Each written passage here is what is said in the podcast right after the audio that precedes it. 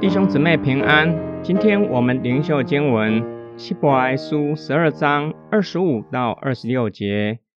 你们要谨慎，不要气绝那一位说话的，因为从前的人气绝了那位在地上警戒他们的，尚且不能陶醉，何况现在我们背弃那位在天上警戒我们的呢？当时他的声音震动了地。现在他却应许说：“下一次，我不但要震动地，还要震动天。既然新约的基督徒承受更大的恩典，就有更大的责任顺服上帝。若是不顺服，将来要承受的将比从前弃绝上帝的以色列人更可怕的刑罚。因此，不要拒绝聆听说话的上帝。”从前以色列人弃绝地上的警戒，也就是摩西律法，他们无法逃罪，在旷野漂流四十年。第一代的以色列人甚至不能够进去应许之地。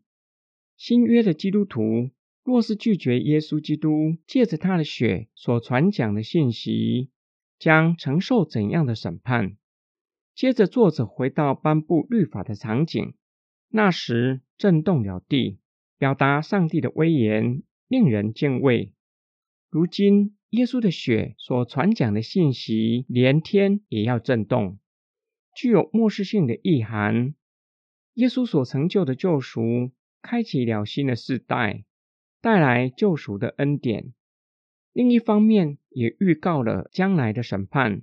一切与神在基督里所显明的计划不符合的。都将要被震动除去。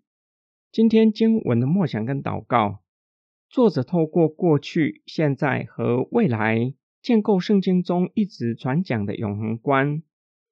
上帝是过去向摩西和以色列人说话的神，也是在现今这个时代继续向人说话的上帝。说话的上帝也是赐恩典的神。过去应许亚伯拉罕。要将地赐给他和他的后裔。神照着应许，将亚伯拉罕的后裔从埃及领出来，为要叫他们得着应许之地。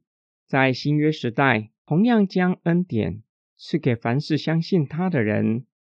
新约的基督徒更是领受了比旧约的以色列人更大的恩典，是永远大有功效的救赎恩典。照着圣经的教导，我们确实需要纪念主耶稣救赎洪恩，时常默想主耶稣所成就的救恩。然而，恩典不会停留在过去，我们需要聆听向我们说话的上帝。他要赐给我们现今的恩典，也要赐给我们将来的恩典。过去的恩典加强我们信靠的心智。相信将来的恩典必定也会赐给凡信靠他的人，也就是基督再来的时候，面对大宝座的审判，必定会听到罪得赦免的判决。这就提醒我们，所祈求的是怎样的恩典？是地上的能震动的，还是不能够震动的天上的永远的恩典？